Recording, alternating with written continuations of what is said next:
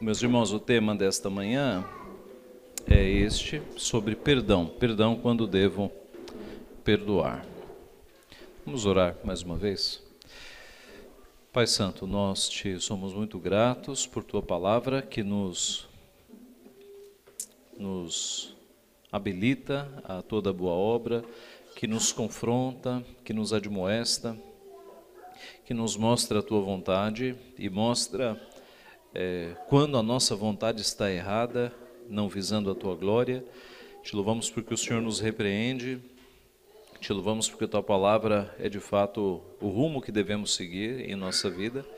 E nesta manhã, Pai, quando trataremos deste assunto, deste ensino do Senhor, pedimos a tua graça, a tua iluminação, para que o Senhor, ó Pai, conserte os nossos pensamentos, as nossas ideias, aquelas que não estão de acordo com a tua palavra e principalmente a nossa prática, Pai, que nós saímos daqui dispostos a fazer a tua vontade, a não apenas crer naquilo que o Senhor quer que creiamos, mas colocar em prática, em, em atos práticos, aquilo que nós devemos fazer.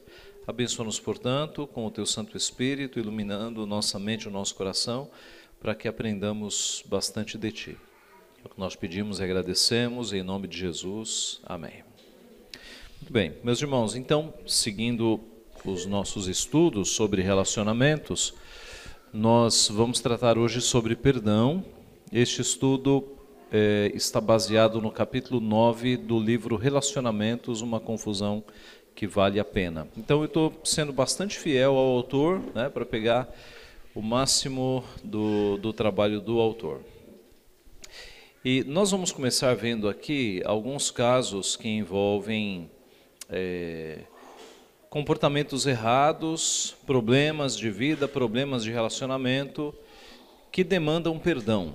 Tá? Eu estou seguindo aqui o, o texto do autor e ele começa com estes casos. Grace se sentia atraída e era exatamente isso que tinha acontecido. Uns seis meses atrás, o marido John conhecera alguém pela internet estavam tendo um caso durante os últimos três meses. Grace descobriu quando usou o nome de usuário de John para entrar no computador. Quando viu todas aquelas mensagens instantâneas, ficou desolada. O que iria fazer? Ela vacilava entre o desejo de vingança e de autoacusação. Outra pessoa. Em sua adolescência, Ritter foi abusada. Agora ele estava na faculdade e sofria com sentimentos de culpa. Ela mantinha seu cabelo longo porque cobria o seu rosto.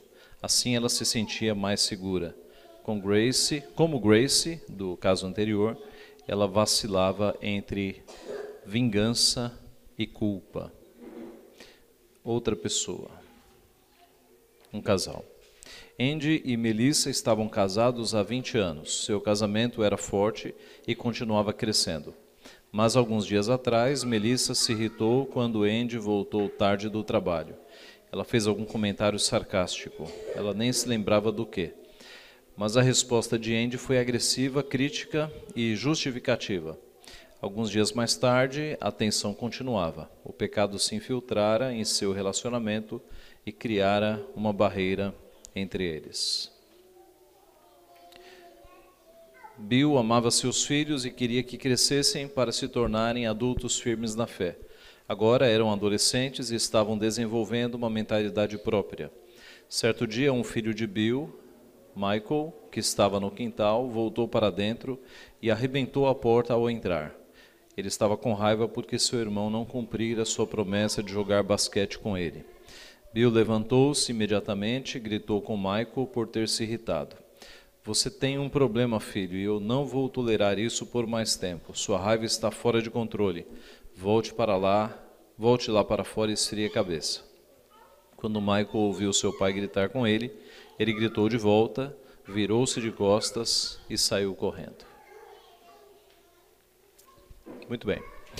E a pergunta agora é: nestes casos que foram passados, você se reconheceu em algum deles? Você sentiu que já viveu uma destas situações. Os dois primeiros são sobre assuntos mais sérios, né, de abuso, de infidelidade conjugal, e os outros parecem mais comuns. Né? Uma discussão no casamento, uma discussão entre pai e filhos. Cada história inclui pessoas que pecam e os que sofrem os efeitos do pecado de outros. Porque o pecado é isso, ele é devastador. Quando ele entra, ele sempre fere pessoas. Né? O pecado tem esse resultado. Cada cenário apresenta a necessidade e a oportunidade para praticar perdão.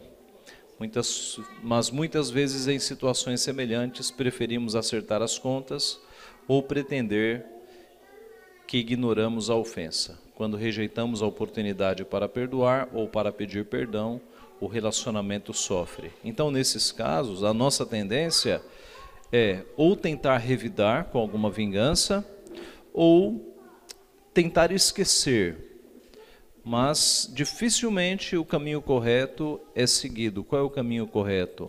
Você fazer a confrontação de forma bíblica para que haja perdão, para que haja pedido de perdão e perdão, tá? Então, geralmente, ou nós queremos nos vingar ou nós queremos esquecer. E nessa ideia de esquecer, o assunto fica lá, fica não resolvido.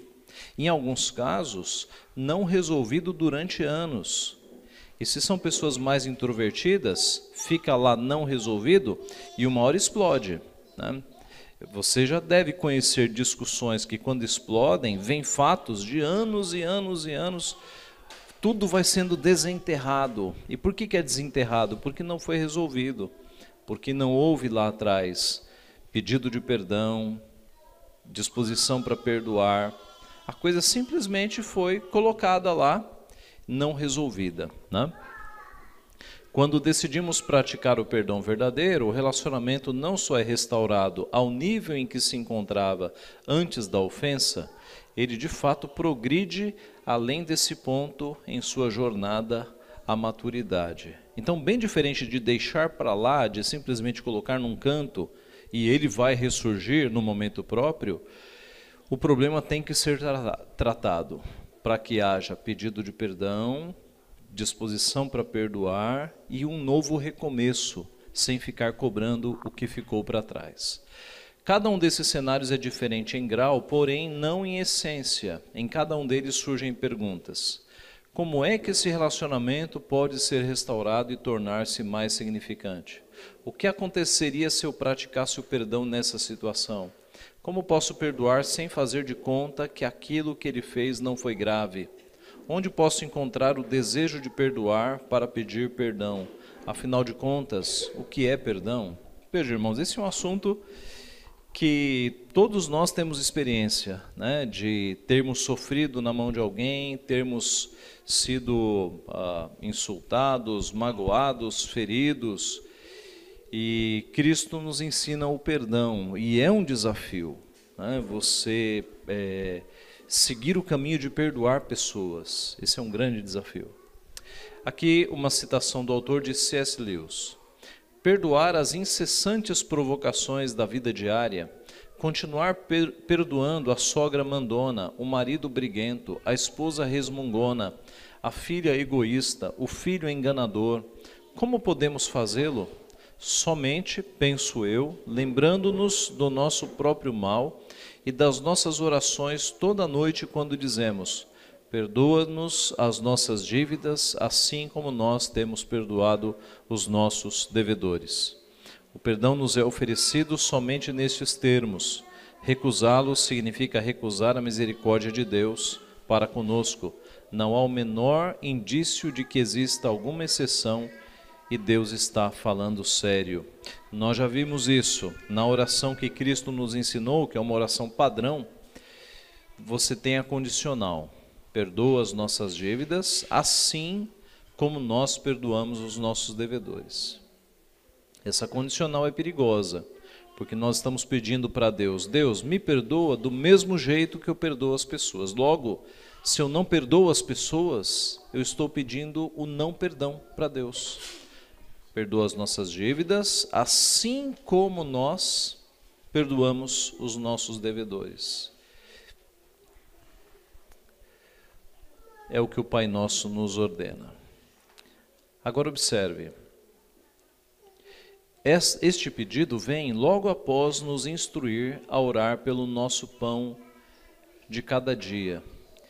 O pão nosso de cada dia aponta para uma necessidade diária, não é? Porque a gente precisa de pão a cada dia. Mas o que dizer do perdão? Nós não precisamos também de perdão a cada dia? Então, o perdão também é uma necessidade básica, porque nos relacionamentos entre pecadores, nós sempre vamos precisar ou pedir perdão ou é, perdoar as pessoas. Praticar o perdão é algo que devemos fazer diariamente, assim como pedimos pelo fornecimento diário de comida, faz parte do nosso cotidiano. Há casais que nunca pediram perdão e nunca se perdoaram. Há casais que estão nesta dinâmica de não saber o que é resolver uma situação, pedir perdão e perdoar.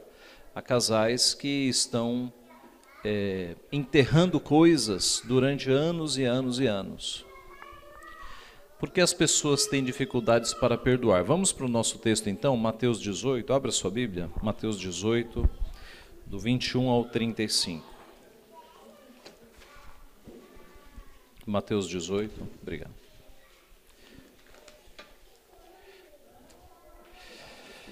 Mateus 18, do 21 ao 35.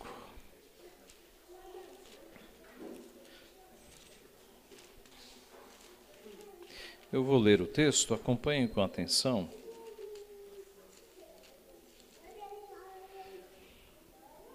Mateus 18, do 21 ao 35.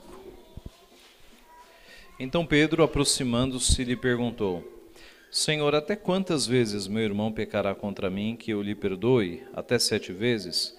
Respondeu-lhe Jesus: Não te digo que até sete vezes, mas até setenta vezes sete. Por isso o reino dos céus é semelhante a um rei que resolveu ajustar contas com seus servos. E passando a fazê-lo, trouxeram-lhe um que lhe devia dez mil talentos. Não tendo ele, porém, com que pagar, ordenou o Senhor que fosse vendido ele, a mulher, os filhos e tudo quanto possuía, e que a dívida fosse paga. Então o servo, prostrando-se, reverente, rogou: Sê paciente comigo e tudo te pagarei. E o senhor daquele servo, compadecendo-se, mandou embora e perdoou-lhe a dívida. Saindo, porém, aquele servo encontrou um dos seus conservos que lhe devia cem denários. E agarrando-o, sufocava, dizendo: Paga-me o que me deves. Então o seu conservo, caindo-lhe aos pés, lhe implorava: Sê paciente comigo e te pagarei. Ele, entretanto, não quis. Antes, indo-se, o lançou na prisão até que saudasse a dívida. Vendo seus companheiros o que se havia passado, entristeceram-se muito e foram relatar ao seu senhor tudo o que acontecera. Então seu senhor, chamando-lhe, disse: Servo malvado, perdoei-te aquela dívida toda porque me suplicaste. Não devias tu igualmente compadecer-se do teu conservo, como também eu me compadeci de ti? Indignando-se, o seu senhor o entregou aos verdugos até que lhe pagasse toda a dívida. Assim também meu Pai Celeste vos fará, se do íntimo não perdoardes cada um ao seu irmão. É, assim, passando bem rápido sobre o texto, Pedro pergunta: Senhor, até quantas vezes eu vou perdoar um irmão meu? Até sete vezes? Aí Jesus fala: Não, até setenta vezes sete. E como que os discípulos não acreditassem nessa possibilidade, né, ou nessa necessidade? De perdoar alguém de forma quase infinita, Jesus conta uma parábola. E na parábola, um servo deve. É, um servo deve 10 mil talentos para o rei. 10 mil talentos, gente, talento era uma moeda daquela época.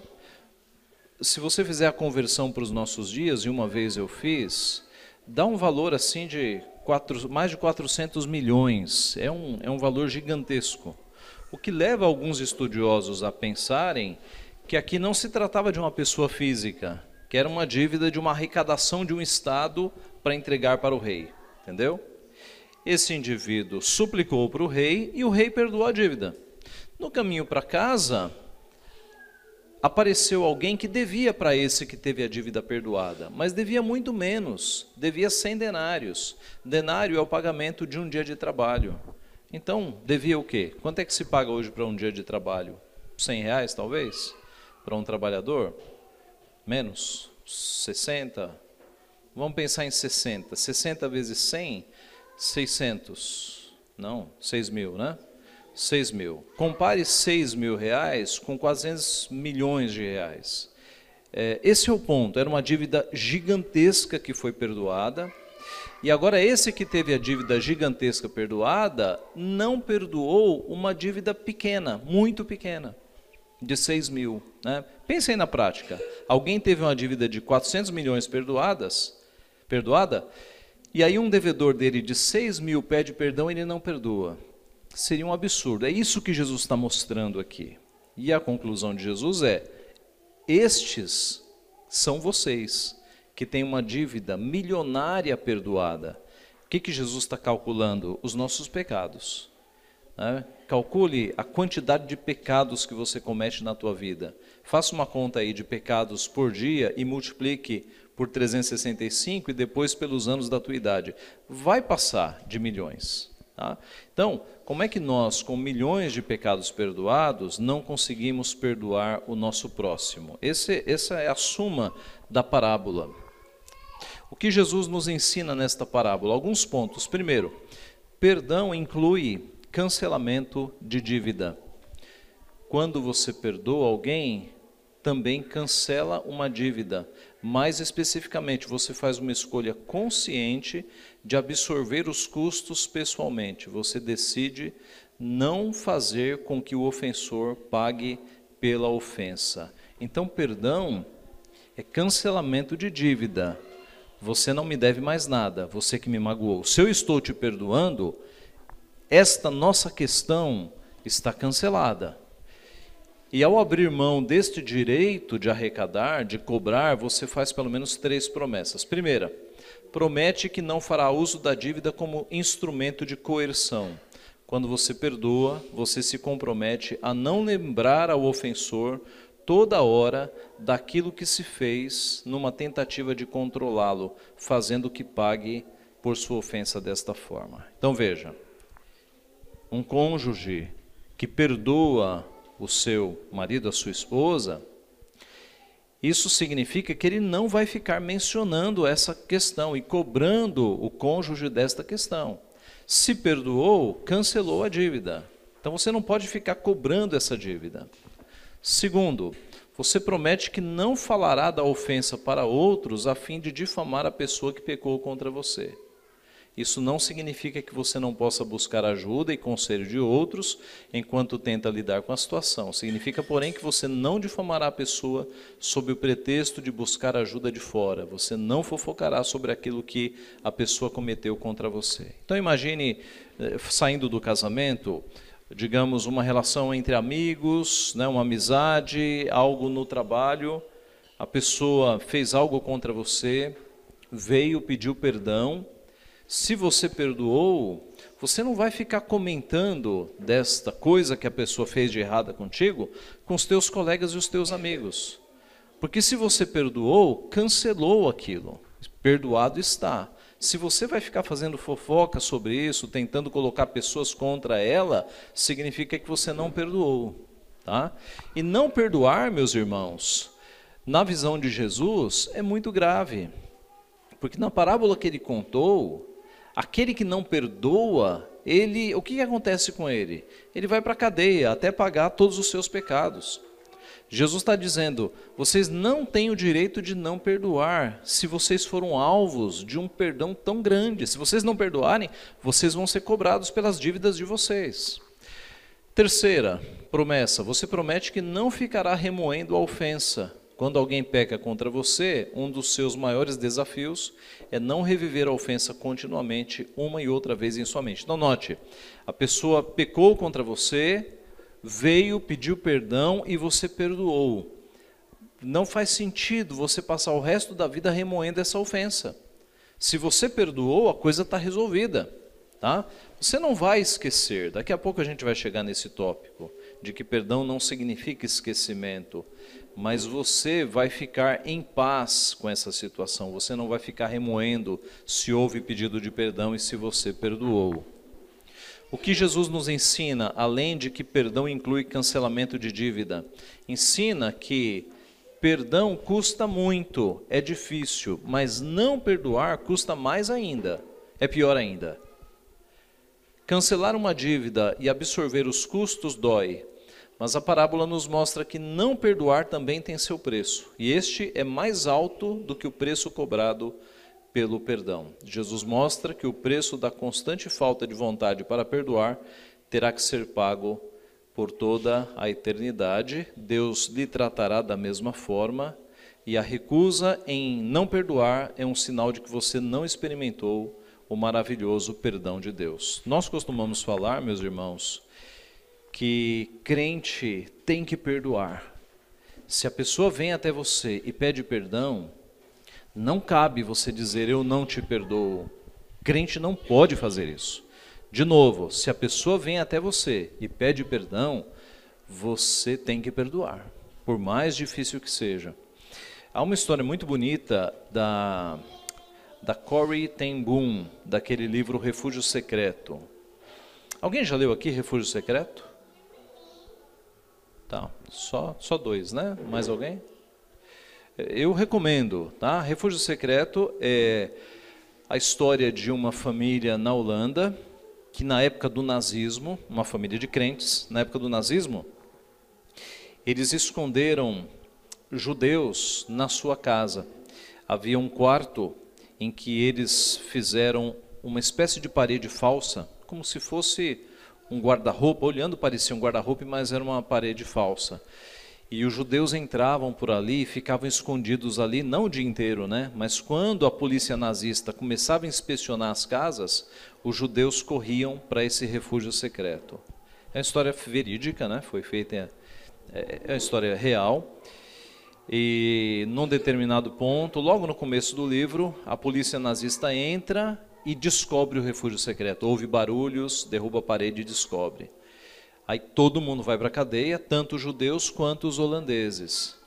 E essa Corrie ten Boom, que já era uma senhora de talvez uns 50 anos, com a sua irmã, ambas solteiras, vão para campo de concentração e levam Bíblia e evangelizam muitos judeus e muitos judeus se convertem. É uma história maravilhosa, maravilhosa. A Corrie ten Boom viajou o mundo inteiro dando o testemunho dela. E num desses testemunhos, depois que ela saiu do campo de concentração, a, a, a irmã morreu né, no campo de concentração. Ela, pela graça de Deus, conseguiu sair.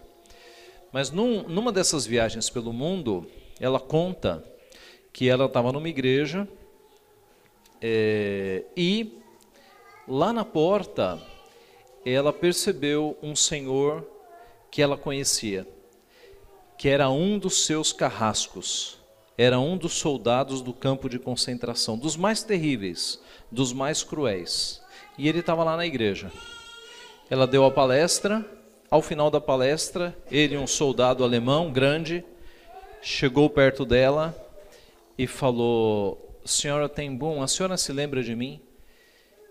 E ela disse: Eu me lembro. E ele disse mais ou menos algo assim: Senhora Tembum, Deus me alcançou, eu me arrependo dos meus pecados e eu queria pedir perdão para a senhora. E aí ela narra no livro a luta interior para perdoar esse homem, que era quase um demônio lá dentro do campo de concentração. E aí ela escreve no livro que ela não teve vontade nenhuma de perdoá-lo, mas ela pensou: Senhor, eu vou pela obediência e a vontade vai vir depois, mas eu vou obedecer. E ela levantou o braço para perdoá-lo, porque ele havia estendido o braço.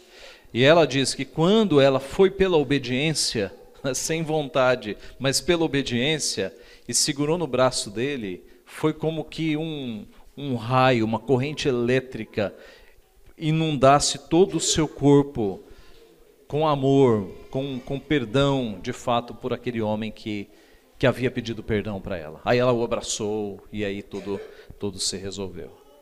Então veja, esse é o ponto. Vontade, pecadores não vão ter. Mas quando nós obedecemos, Nós fazemos a vontade de Deus, nós temos a bênção de Deus.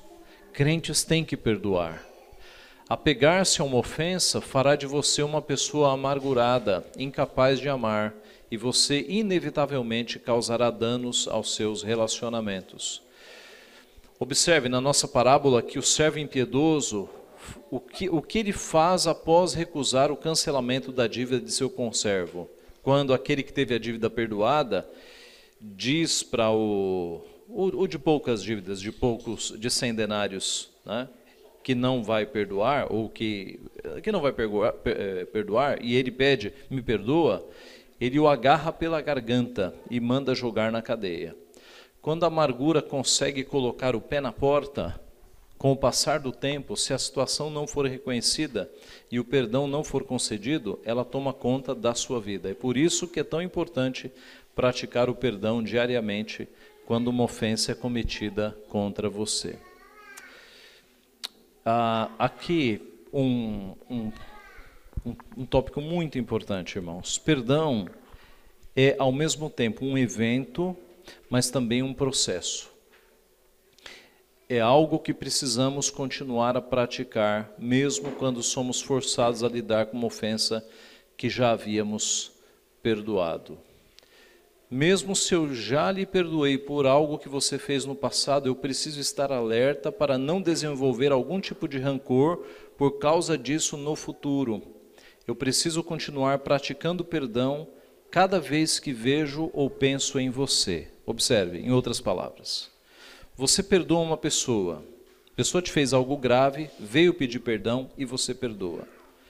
Toda vez que essa pessoa aparecer na sua frente, vai vir a memória, não vai? Toda vez você vai ter que perdoar na tua cabeça e se lembrar: está perdoado, está perdoado, está perdoado. Então, em muitos casos, o perdão é um processo. Você tem que se policiar para que aquela pessoa que você já perdoou, a cada vez que ela surja na tua frente, você se lembre: eu já perdoei, ela já me pediu perdão, está perdoado, está perdoado. E aí, meus irmãos, o 70 vezes 7 de Cristo começa a fazer todo o sentido. Porque por vezes uma ofensa que você perdoou, toda vez que você vê a pessoa, você vai ter que se lembrar e como que perdoar de novo na sua cabeça. Perdoar de novo, perdoar de novo. E aí o 70 vezes 7 não é tão absurdo, dependendo das vezes que você tenha que lidar com isso na tua cabeça. Percebe como é um processo? Quem já passou por isso sabe do que eu estou falando. Você perdoou, mas a pessoa aparece na sua frente, aí vem tudo. Aí você fala, Senhor, eu já perdoei, está perdoado. Isso é sempre um processo. Né? Mesmo tendo perdoado a ofensa de alguém, você será tentado a lembrar dele na próxima vez que o encontrar ou que ele cometa outro pecado contra você. Por isso, perdão é um processo. E aí piora um pouquinho, né? Essa pessoa faz a mesma coisa contigo. E aí o nosso sangue quente fala: ah, não, segunda vez não. Aí já é demais. Mas o que a Bíblia fala? 70 vezes 7. Se a pessoa se arrepender e pedir perdão, o que é que nós devemos fazer? Ah, pastor, paciência tem limite. Opa, a paciência de Deus tem limite? ou com você, você pecou uma vez só com Deus, um tipo de pecado, e nunca mais repetiu esse pecado. Nós não repetimos pecados diante de Deus e pedimos perdão por vezes pelo mesmo pecado. Quantas vezes? 70 vezes 7? Às vezes sim. O mesmo pecado. Nos arrependemos, pedimos perdão. Perdoar não significa esquecer. E essa é uma pregação muito popular no meio evangélico, né? Não, se você perdoa, você esquece. É, os textos bíblicos usados para isso são equivocados, tá? Porque quando Deus diz na sua palavra, dos teus pecados não mais me lembrarei, ou Deus está dizendo que não vai te cobrar mais, ou ele está dizendo que ele deixou de ser onisciente. Qual é a alternativa correta? Pois é. É possível Deus deixar de ser onisciente? Não. Então ele se lembra de todas as faltas. o não me lembrarei ali é que ele não vai nos cobrar por conta daquele pecado. Então, como Deus é o nosso padrão, nós também não esquecemos. O ponto é que nós não cobraremos a pessoa. Aliás, se você esquecer, porque nós não somos oniscientes, melhor ainda. Mas perdão não significa esquecimento. Significa que você não cobrará aquele que te pediu perdão. Deus não se esquece de nossos pecados por causa da sua onisciência, mas ele não nos cobra. Voltando àqueles casos do início, Grace nunca esquecerá a traição de John. É possível uma esposa esquecer um pecado do tamanho de uma tra traição? Impossível. Heather nunca esquecerá que foi abusada. Melissa e Andy sempre estarão conscientes de que pecaram um contra o outro. Michael se lembrará das vezes que seu pai ficou com raiva dele de forma pecaminosa. Mesmo assim, cada uma dessas pessoas pode praticar o perdão bíblico. Por que é importante esse ponto? Porque talvez alguém pense assim: se eu não consigo esquecer, é porque eu não perdoei. Está errado esse raciocínio. Você não vai esquecer, mas é possível perdoar, mesmo não esquecendo. Se você põe na sua mente, se você perdoa a pessoa, você Coloca no teu coração, eu perdoei, está perdoado. Vale, vamos nos lembrar, mas decidimos perdoar e não cobrar mais. Outro ponto importante aqui que eu chamo a atenção pra, de vocês. O perdão é tanto vertical quanto horizontal. Veja esses dois versículos. E quando estiverdes orando, se tendes alguma coisa contra alguém, perdoai, para que vosso Pai Celestial vos perdoe as vossas ofensas. Marcos 11, 25. Agora, Lucas 17, 3. Acautelai-vos, se teu irmão pecar contra ti, repreende-o. Se ele se arrepender, perdoa-lhe. Vocês veem diferença nestes versículos? Qual é a diferença entre esses dois versículos? Eles estão indo em, em, em diferentes direções. Você consegue perceber qual é a diferença?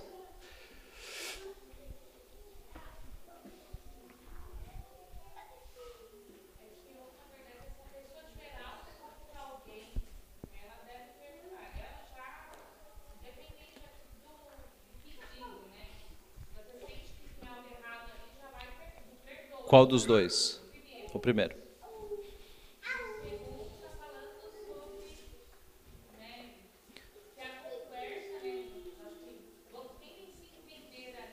Aham.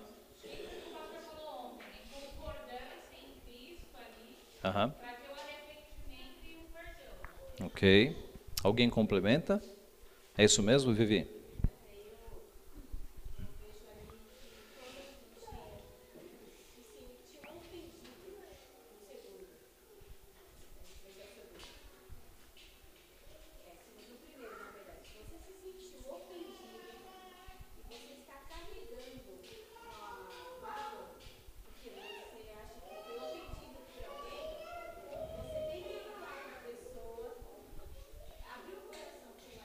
Primeiro?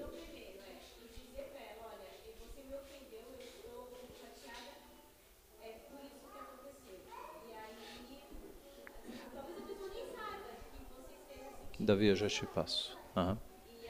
E no segundo?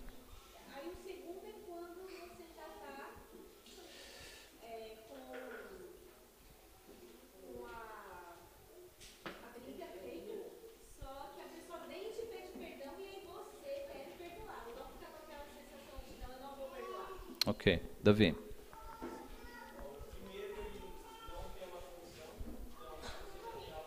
É incondicional. Ok. Ok. Ok. Tá. As respostas corretas, o Davi é, definiu com, com, os termos mais é, diretos, com a palavra incondicional. O primeiro versículo é incondicional, no segundo é condicional. É a famosa pergunta, pastor, eu devo perdoar uma pessoa se ela não me pediu perdão? Essa é a, é a pergunta de um milhão de dólares, tá?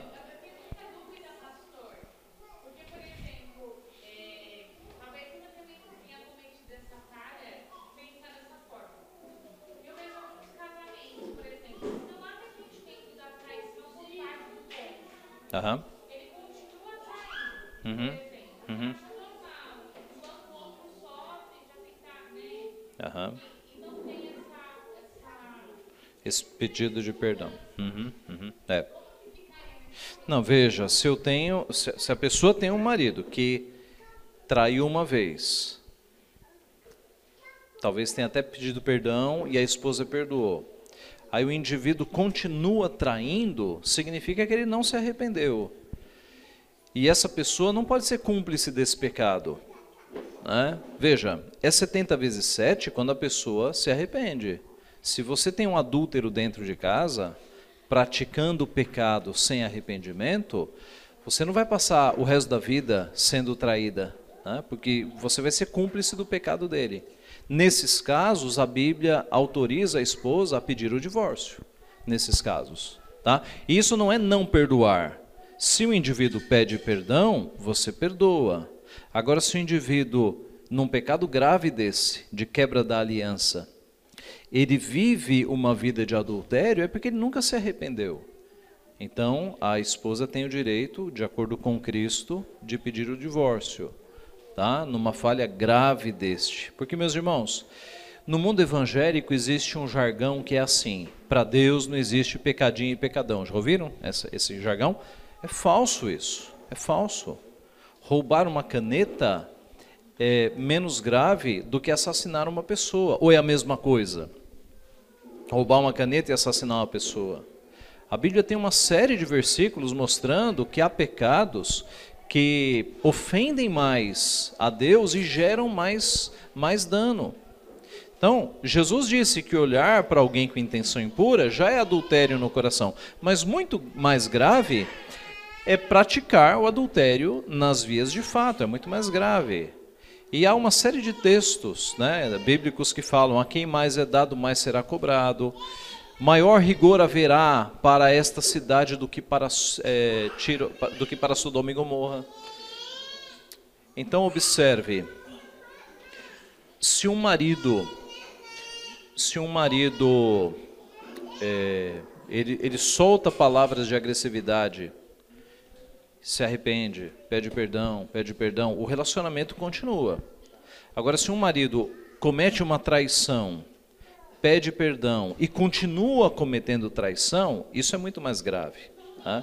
Ah, se não há essa postura de arrependimento do adúltero, se ele não se arrependeu, então o casamento, nesse caso, tem que ser tem que ser desfeito. A esposa, a vítima, né, seja a esposa ou o marido, a vítima tem o direito de, de pedir o divórcio.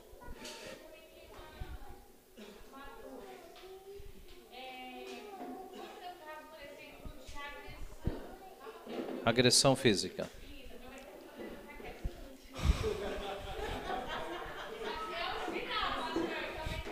Ok. Os presbíteros estão aqui, ok?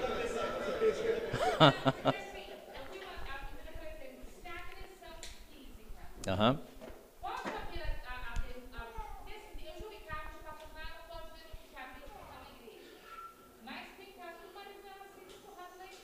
uhum.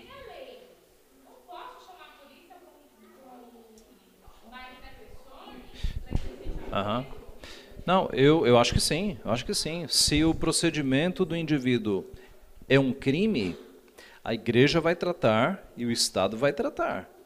Tá? A igreja e o Estado. Tá? É claro, digamos que o, o, o marido perdeu as estribeiras e agrediu a esposa. Tá? primeira vez, você não vai chamar a polícia, né? Chamar a rota na primeira vez. Leva para o conselho. O conselho vai tratar. Mas se isso virar uma, uma frequência, aí é um crime, né? É o caso da igreja tratar e do Estado tratar também. Tá? Voltemos aqui à nossa pergunta, meus irmãos, que é muito importante, muita gente tem dúvida nisso. Pastor, eu devo perdoar uma pessoa se a pessoa não me pediu perdão? O perdão é incondicional, quando eu perdoo sem a pessoa pedir perdão, ou é condicional ao arrependimento da pessoa. Observe, estes dois versículos, um está respondendo de uma forma e o outro está respondendo de outra. O primeiro está dizendo que é incondicional. Se você estiver orando e lembrar que tem algo contra alguém, você perdoa, é incondicional, percebeu? O segundo está dizendo, se ele se arrepender. E agora, qual dos dois versículos está correto? Essa pergunta minha é muito ruim, né? Você percebeu, né? Doeu aí, porque a Bíblia toda está correta. Né? Há uma aparente contradição aqui, mas não há contradição, tá? É o que eu pretendo mostrar aqui. Então, só explicando. Marcos 11, 25 fala sobre o perdão como atitude do coração diante de Deus. Ele está orando em Marcos 11, 25. Quando reflito o pecado de alguém, estou diante de Deus, sou chamado a assumir uma atitude de perdão diante da pessoa que pecou contra mim. Isto não é negociável. Eu não tenho direito de negar perdão e guardar rancor no meu coração. O outro versículo, Lucas 17:3, fala sobre o perdão como uma transação horizontal entre mim e o ofensor. O versículo anterior é uma transação vertical, você está orando a Deus. No segundo, é uma transação horizontal entre mim e o ofensor. Muitas vezes isso é chamado de reconciliação. Enquanto devo ter uma atitude de perdão diante de Deus, eu só posso conceder perdão a outra pessoa se ela se arrepender e admitir ter pecado contra mim. Mas se ela nunca o fizer, eu sou chamado a manter uma atitude de perdão em relação ao ofensor. O aspecto vertical do perdão, o primeiro versículo, é incondicional. Mas o aspecto horizontal, o segundo versículo, depende da admissão de culpa e do pedido de perdão por parte do ofensor. Eu fiz um desenho aqui para explicar. É claro que eu não fiz esse desenho, né? eu, eu copiei as imagens, ok? Mas veja aqui, aqui o aspecto vertical, aqui o aspecto horizontal. No primeiro versículo, em oração diante de Deus, você se lembra daquele indivíduo que pecou contra você e você tem uma atitude diante de Deus de Senhor, diante do Senhor eu perdoo, está perdoado diante de Deus, tá? Você não tem um coração endurecido para dizer, Senhor, esse eu não perdoo de jeito nenhum. Porque aí você cai no erro exposto por Cristo na parábola. Como é que nós, com tantos pecados perdoados, podemos negar perdão para alguém? Então a nossa atitude diante de Deus sempre vai ser de prontidão para perdoar. Senhor, eu perdoo, eu perdoo. Eu estou com o coração cheio de misericórdia e perdão. Observe que aqui ele está calado, né? ele não pediu perdão, mas a atitude dela diante de Deus é de perdão. O aspecto horizontal é quando o indivíduo pede perdão. Aí é no horizontal. Aí você declara está perdoado. Ok? Agora, se esse indivíduo nunca te pedir perdão, embora diante de Deus você tenha um coração pronto para perdoar, se o indivíduo nunca te pediu perdão, não há reconciliação. Porque Deus não trata com isenção. Deus não nos isenta dos nossos pecados. Como assim não, pastor? Os nossos pecados não foram pagos? Não houve uma isenção como a prefeitura faz, né? A partir de amanhã todos os impostos estão isentos. Deus não faz isso. Quem pagou os nossos pecados? Não foi Cristo?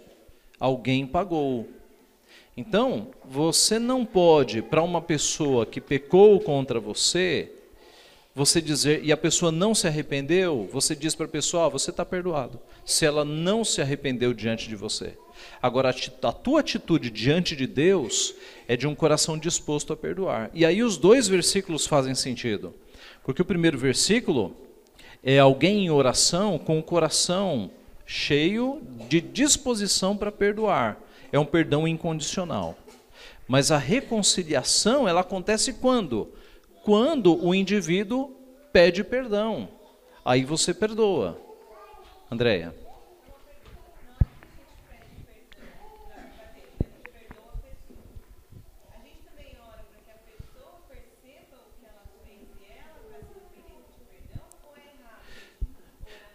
O caminho que Cristo ensinou é Mateus, em Mateus 18, é de você chegar na pessoa, porque muitas vezes a pessoa peca contra você ou te ofende e acha que aquilo não ofendeu, né?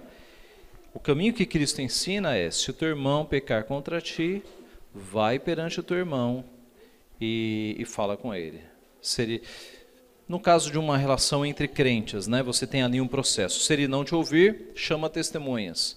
Se ele não ouvir, entrega para a igreja. No caso de um não crente, o procedimento é parecido. Você vai até um amigo, digamos, não crente, e fala: olha, aquilo que você fez, aquilo me afetou, me feriu. E aí há uma possibilidade da pessoa, uma amiga sua, ela fala: puxa, me, me perdoa, eu eu estava num dia mal, me perdoa, tá? Agora, se a pessoa disser, não, eu fiz mesmo, você merece muito mais, não houve reconciliação. Você tem disposição para perdoar, mas ela não pediu perdão para você. Tá?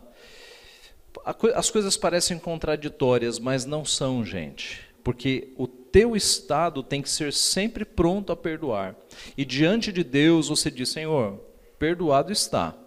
Mas a reconciliação vai acontecer se a pessoa te pedir perdão. Tá?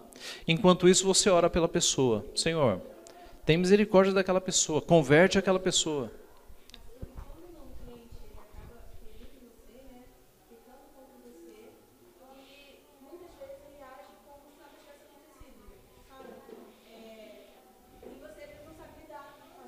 Uhum, uhum. É. Olha, eu eu sempre eu creio que o crente é, ele não pode ser hipócrita. Então, se não está tudo bem, não está tudo bem. Sabe? Essa postura de que alguém te feriu, alguém fez algo contra você, aí no dia seguinte você lá tá lá de sorriso aberto para a pessoa, isso, gente, é falsidade. Tá? É muito o, o crente, é, ele tem que ser sincero. Então, numa situação dessa, Tati, eu deixaria claro que não está tudo bem. Tá? Veja, Mateus 18 nos ensina, você vai até essa pessoa e fala, ó, oh, sujeito, aquilo que você fez está errado, foi contra mim, tal, tal, tal, tal. Para pelo menos ele saber que ele te fez algo errado. E se depois disso ele continuar como se nada tivesse acontecido, eu acho que o nosso dever, se ele não pediu perdão, é mostrar que não está tudo bem. Talvez um distanciamento. Né? Sim,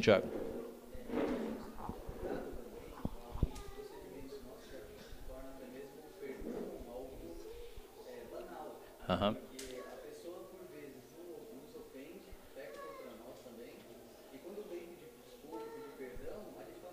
Ah, eu vou chegar nisso. Eu vou chegar nesse ponto, que é um ponto muito importante também. Irmãos, perceberam aqui então, tá? Então, pastor, eu devo perdoar uma pessoa se ela não me pediu perdão? Diante de Deus eu perdoo, mas com a pessoa, para que haja reconciliação, ela vem me pedir perdão tá?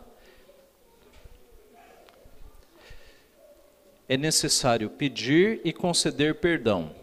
É, vamos analisar aqui uma conversa, uma conversa entre casais. Melissa, sinto muito por você ter ficado magoada quando gritei com você. Eu odeio quando isso acontece. Melissa responde: Tudo bem, Andy. Acho que eu só estava um pouco cansada após um longo dia de trabalho. É, leia de novo esse diálogo e me diga se existe alguma coisa errada aqui e o que está errado aqui.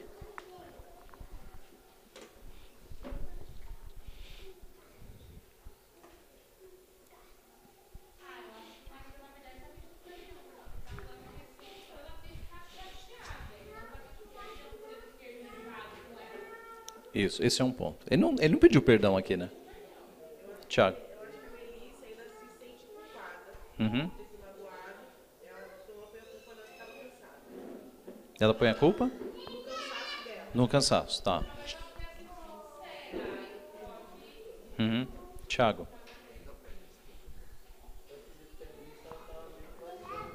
Ela tá o quê? Uhum. E ele não pediu perdão, né? André, não pediu perdão, né? É, é. Primeiro, ninguém assumiu responsabilidade por pecado, tá? E ninguém ofereceu ou pediu perdão. O que Andy e Melissa deveriam fazer? Se um pecado foi de fato cometido, ele precisa ser assumido especificamente pela pessoa que pecou. Vamos voltar aqui. Melissa, sinto muito por você ter ficado magoada quando gritei com você. Quem pecou aqui foi quem gritou. E ele está dizendo: Olha, eu sinto muito que você ficou magoada. Eu odeio quando isso acontece. Quer dizer, ele não pediu perdão pelo grito que ele deu. E ela, tudo bem, Andy, acho que eu só estava um pouco cansada após um longo dia de trabalho. Ela, ela aceitou que a culpa é dela. Então, não houve um pedido de perdão, não houve um pedido de perdão, assumir a culpa, pedir perdão, e também não houve uma palavra concedendo perdão. Então, essa pessoa precisa pedir perdão por esse pecado específico. Agora, a pessoa ofendida precisa decidir se perdoa ou não. Então, como deveria ser aquele diálogo? Melissa, sinto muito por ter gritado com você. O que eu fiz foi errado. Você me perdoa? Tá? Dessa vez, Andy foi específico e disse qual foi o seu pecado. Agora seria errado Melissa responder tudo bem. Tudo bem. Opa, tudo bem não. Se pediu perdão, eu te perdoo, tá? Porque o tudo bem menospreza a gravidade do fato. Tudo bem é seu esbarro no Torres. Oh, desculpa, Torres. Ah, tudo bem. Ok. Ok? Agora, se eu faço algo grave contra uma pessoa, meu irmão, eu fiz algo errado contra você, você me perdoa? Aí a pessoa vai falar, não vai falar tudo bem, não, eu te perdoo. Em nome de Jesus, eu te perdoo. Tá? Ok. Então agora seria errado Melissa responder tudo bem. Por quê? Porque não é bom pecar contra outra pessoa. Em vez disso, ela precisa tomar uma decisão, perdoar ou não. Se ela entendesse o perdão que está acontecendo, ela diria: Obrigada pelas suas palavras, sim, eu lhe perdoo. Caso ela tenha pecado contra Andy, digamos que naquela situação ela também tenha pecado de alguma forma. Aí sim. E você pode me perdoar por ter sido sarcástica com você, por exemplo, tá? Mas Pedir perdão é você assumir a culpa do teu pecado, dar o um nome no pecado e pedir perdão. E a outra pessoa não vai responder com tudo bem. Eu te perdoo. Vamos concluir o estudo, irmãos. De onde Grace tirará forças para perdoar seu marido, lá no caso da traição? Onde Heather encontrará força para perdoar aquele que dela abusou, se ele se arrepender? Como é que Andy e Melissa poderão praticar perdão em seu casamento? Onde é que Michael encontrará o poder para perdoar seu pai pelos seus ataques de raiva? E quanto a você, como conseguirá perdoar aquela pessoa? O rei da parábola perdoou uma dívida de milhões de reais. Imagine-se devendo vários milhões de reais em impostos atrasados ao governo. Agora imagine uma pessoa rica que se oferece para quitar as suas dívidas e, além disso, te dar tanto dinheiro para que você possa viver como um bilionário. Já pensou se isso acontecesse? Você deve uma fortuna para o governo, aparece um irmão rico, dá dinheiro não só para saldar a dívida, como para você ainda ter muito dinheiro de sobra. Como é que você trataria os teus devedores de valores menores? com uma abundância de perdão tão grande que você recebeu, você estaria transbordando de gratidão por essa pessoa. Ela sempre estaria presente em seus pensamentos e você provavelmente contaria essa história para todos. Com suas novas riquezas, você provavelmente se tornaria uma pessoa muito generosa, ajudando as pessoas que se encontram em dificuldades, mesmo aquelas que no passado tiraram proveito de você. Então, o mesmo deve acontecer com o nosso perdão. Se nós recebemos tanto perdão de Deus, o nosso coração tem que estar cheio de perdão para perdoar aquelas pessoas que vêm nos pedir perdão e uma disposição diante de Deus de perdoar a todos, o sentido vertical. E no horizontal, nunca negar perdão. Recebemos tanto perdão de Deus que devemos ser generosos em perdoar. E aqui encerramos. Uh, alguma questão? Sim, Tati.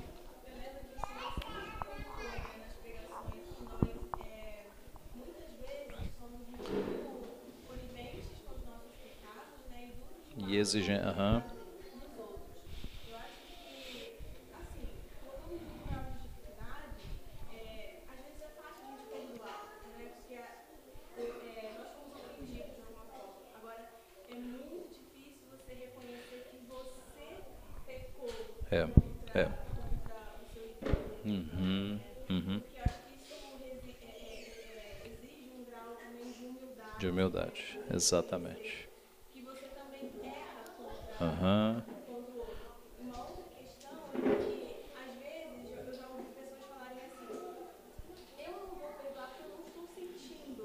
Uhum. Eu, vou, eu vou falar, mas meu coração? É, eu diria que nós vamos fazer coisas por obediência por obediência. É o caso da Corey ten Boom. Tá? Ela não sentiu vontade de perdoar aquele homem, mas por obediência ela estendeu a mão para perdoar.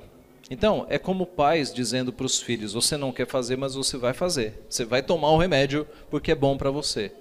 Na nossa relação de filhos com Deus, Deus nos dá alguns remédios que a gente não quer fazer, mas é o caminho correto a fazer. É o caminho correto.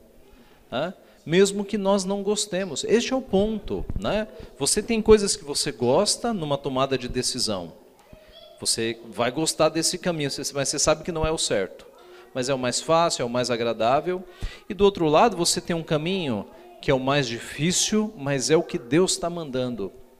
Então, por obediência, você vai pelo caminho que Deus está mandando. E você vai descobrir depois que esse caminho que é mais fácil, etc, etc, ele não tem a bênção de Deus. Esse caminho da obediência, o mais duro, o mais difícil, tem a bênção de Deus. Você vai ficar com a consciência tranquila de obedecer a Deus. Então, a nossa vida cristã, ela é, está mais na obediência do que na vontade de fazer, porque o nosso coração pecador, ele não vai nos dar vontade de obedecer muitas vezes. Mas racionalmente a gente assume, eu vou obedecer eu vou obedecer. Eu não quero, não é o caminho mais fácil, nem o que vai agradar o meu coração, mas por temor e obediência a Deus, eu vou por este caminho. Tá? Isso é obediência, muitas vezes. Okay. Mais alguma pergunta? O David ia perguntar alguma coisa? Não? Alguma confissão, tal? ok? Ok. Não chame a polícia. Daí, não chame a polícia, converse com a gente. ok. Sim, Agenor.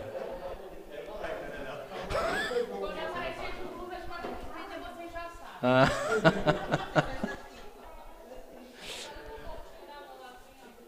Help. Agenor. Vai chegar um microfone aí. Aqui, ó. Oi. Existe, assim, a possibilidade de um, vamos dizer assim, um perdão assistido? Aí eu vou, vou, vou, gerar um cenário aqui, ou o marido ou a uhum, mulher. Uhum. Estava num, num, num, ato de traição. Uhum. Aí o marido ou a mulher pegou o outro. E, e naquele momento, né, gerou toda aquela, aquela situação. Uhum. Um ou outro, né, o que aconteceu, pediu perdão. Aí cai esse que eu, que eu, que eu perguntei. Uhum. Porque às vezes ele pediu perdão, ou ela, porque foi pego. Ok, ok. Então é um. Se não tivesse sido pego, ele estaria desfrutando daquele prazer entendi, momentâneo. Entendi, entendi. É quando como é, é como quando você pega o aluno colando numa prova e aí o aluno fala: eu estou arrependido. Aí você sabe que ele está arrependido de, de, ter sido pego, não de ter colado, né? É, essa é uma questão mesmo. E nós agimos assim, né? Nós nós somos trapaceiros com Deus nesse sentido, de nos arrependermos de ter sido pego, não de estarmos pecando contra Deus. Nesse caso específico, Agenor, eu acho o seguinte: é, a esposa vai ter que ter muita sabedoria, né, para ver se o marido está arrependido de fato. E geralmente as esposas sabem, né, quando o marido está enrolando ou quando ele está arrependido de fato. A disposição da esposa vai ser de perdoar, mas se ele não estiver arrependido, ele vai cair em outras, em outras situações. E aí vai ficar evidente que ele não estava arrependido, de que ele só lamentou ter sido pego. Né? Eu acho que em assuntos grandes assim, é difícil uma esposa ser enganada, viu? Geralmente a esposa conhece e, e os comportamentos do marido depois vão revelar se ele se arrependeu mesmo. Porque assim, gente, um marido que trai e, e se arrepende de fato, né? e aí eu peço até ajuda do reverendo Jonatas, que, que é conselheiro né, há muitos anos, o marido arrependido, ele está disposto a nunca mais ver a pessoa, a cortar todos os relacionamentos, a sair da empresa, entendeu? Digamos que o problema aconteceu num trabalho, o marido arrependido, ele fala, eu estou tão arrependido que eu vou sair do trabalho para nunca mais ver essa pessoa, entendeu? O arrependimento gera medidas radicais. Agora, se o indivíduo fica enrolando, aí é suspeito de não estar arrependido. Quer acrescentar, reverendo? Chega no microfone.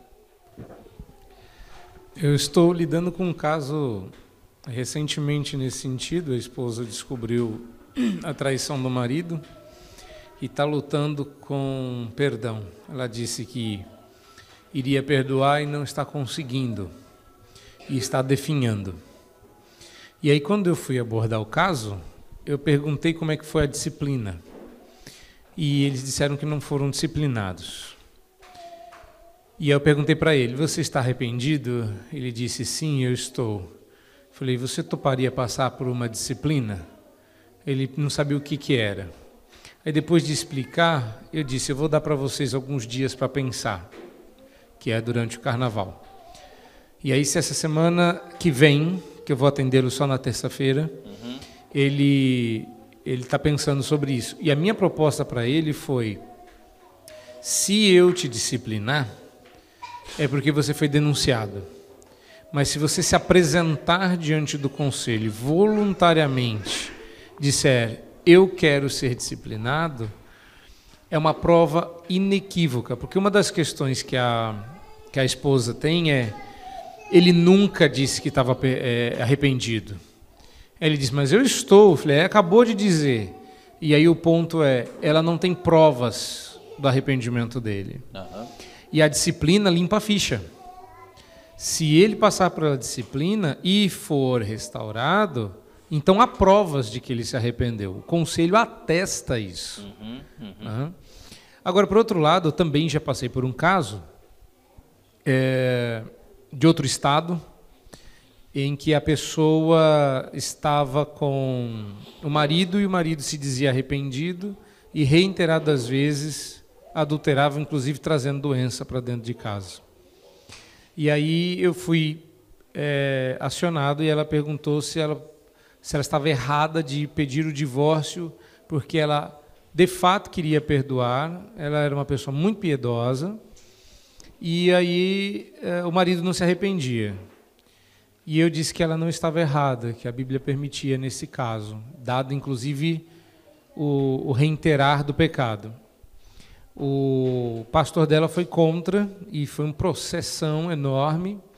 E no final ela conseguiu se divorciar é, o processo de disciplina inocentou ela e ele eventualmente veio se casar com um missionário.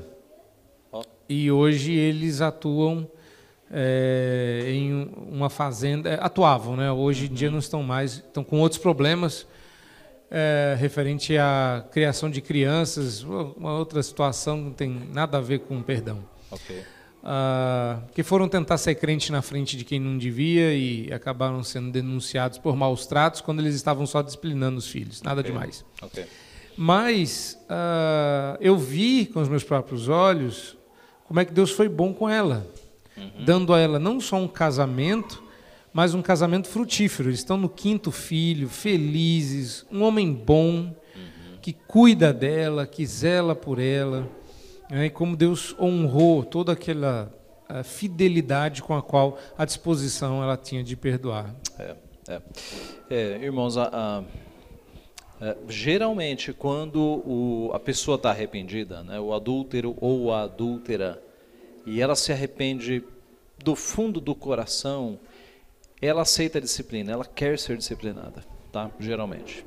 Eu errei e eu preciso ser disciplinado, eu preciso de remédio mais forte tá? Geralmente. Se a pessoa fica se esgueirando, se fica fugindo, dando justificativas, jogando a culpa no outro, é porque o arrependimento não não está lá. Tá? Sim, quem, sim, Vera. É, essa última fala sua me lembra aquilo que eu sempre penso. pedir perdão, é importante que a pessoa que está pedindo perceba que não é só perdão contra o irmão, é principalmente contra o que ele fez para Deus, né? É, Aí é um é. perdão mais certo, sim, né? Sim, é. é, é perceber que o primeiro afetado por um pecado é Deus, né? Porque a lei dele é quebrada, né? Então isso é importante mesmo. Ok, mais alguma pergunta, meus irmãos? Sim, Pablo. É, obrigada. Só para ressaltar o que o nosso irmão falou ali, é, referente à questão de pedir perdão imediatamente quando se é pego. Uhum. Né? O, o, no geral, o mais importante não é você pedir perdão de imediato, porque isso vai naturalmente fazer com que a pessoa nem acredite que está arrependido ou não, uhum. sendo homem ou mulher aquele que fez o pecado, né? E na maioria das vezes é importante você dar um tempo para a pessoa realmente pensar antes de começar a se arrepender sobre isso. Uhum, e aí uhum. pedir perdão para a vítima, né, no caso, uhum. para a pessoa que foi ofendida. Uhum, uhum. E assim, de é. fato, estar disposto a perdoar. É. Eu, eu já contei na igreja uma situação que eu li num livro em que o, o marido foi pego pela esposa logo no começo do casamento e o, e o marido, foi um flagrante, né? Então o marido viu, né? correu para casa atrás da esposa, e a esposa olhou nos olhos dele e falou, porque ele correu para casa pedindo perdão. Aí a esposa olhou nos olhos dele e falou: Na sexta-feira que vem nós conversamos. Parece que o fato ocorreu numa segunda-feira. E ela falou: Até sexta eu não vou falar sobre isso. Na sexta-feira nós vamos sentar e vamos conversar. E aí o marido se arrependeu de fato, né? De fato. Ele colocou no papel o casamento que ele estava jogando fora, duas filhas. Ele ficou destruído. E ele pensou: acabei com o meu casamento, acabei com o meu casamento. Porque ele pensou: ela não vai me perdoar. Foi um flagrante. E ele foi para a conversa da sexta-feira destruído, destruído, pensando: arruinei minha vida, acabei com o meu casamento, acabei com minhas filhas, arruinei tudo. Ele foi para lá destruído, de fato arrependido, arrependido. E ele sentou na frente da esposa dele, e a esposa falou: Eu orei e eu tenho algo para te dizer. Se você ficar no nosso casamento, ele pediu perdão, claro, né? Pediu perdão. E ela disse: Eu te perdoo, e eu quero dizer que daqui para frente eu serei a melhor esposa que você vai ter na vida, a melhor amiga, a melhor companheira, a melhor mãe dos teus filhos da tua vida. Ele ficou espantado, caiu de joelhos no chão chorando, agradecendo pelo perdão. E ele conta no livro que a partir dali, ele que já tinha ouvido tanto sobre a graça de Deus, ali ele entendeu o que era graça. Ali. Porque ele não merecia. O que ele merecia era falar: suma daqui. Mas ela agiu com graça. E aí conta o autor do livro que nos próximos 40 anos ela ela se tornou aquela mulher que ela havia prometido e ele se tornou o melhor marido possível por causa daquele ato de perdão, por causa daquela graça que ela, que ela obteve naquela noite. É bonito, não é? É bonito. Muito bem. Mais alguma pergunta? Vamos orar então. Pai Santo, nós te somos gratos porque os teus caminhos são mais altos e são superiores e são melhores, são caminhos de excelência, de perdão, de graça, de misericórdia. Nós somos pecadores, nós somos, ó Pai, tendentes a não fazer o que o Senhor manda, o nosso coração é endurecido muitas vezes. E nós pedimos a tua graça, Pai. Nós já recebemos a tua graça. Pedimos a tua misericórdia para que nós, de fato, é, percebamos o quão gracioso o Senhor foi conosco e com o coração agora cheio do teu perdão, cheio de graça, de misericórdia, nós tenhamos um coração disposto a perdoar, ó Pai. Uma atitude de perdão é, sobejamente misericordiosa, generosa diante do Senhor, porque quem somos nós para não perdoar? Mas, sobretudo, Pai, aqueles que se aproximarem de nós pedindo perdão, que nós sejamos ricos em perdoar também, nos lembrando do grande perdão com que nós fomos alcançados. Ajuda-nos, portanto. Abençoa aqueles que pecaram contra nós e não se arrependeram, Pai. Tem misericórdia deles, trata o coração deles, para que um dia eles percebam e, no que depender de nós, que eles sejam avisados que eles pecaram contra nós, para que eles possam, Pai, arrepender-se dos seus pecados e pedindo perdão, receberem o perdão, ó Pai, da nossa boca, perdão de que nós já fomos alvos também. Ajuda-nos a sermos misericordiosos como o Senhor é, ajuda-nos a sermos humildes, bondosos, amorosos. Abençoa os relacionamentos, ó Pai, abençoa os casamentos dos casais que estão aqui. Ajuda para que não hajam pecados enterrados, ó Pai, mas que haja de fato tratamento de pecados com pedido de perdão, com disposição para perdoar, a fim de que haja novos começos e caminhos restaurados. Abençoa-nos, trata nosso coração neste acampamento. É o que nós pedimos em nome de Jesus. Amém.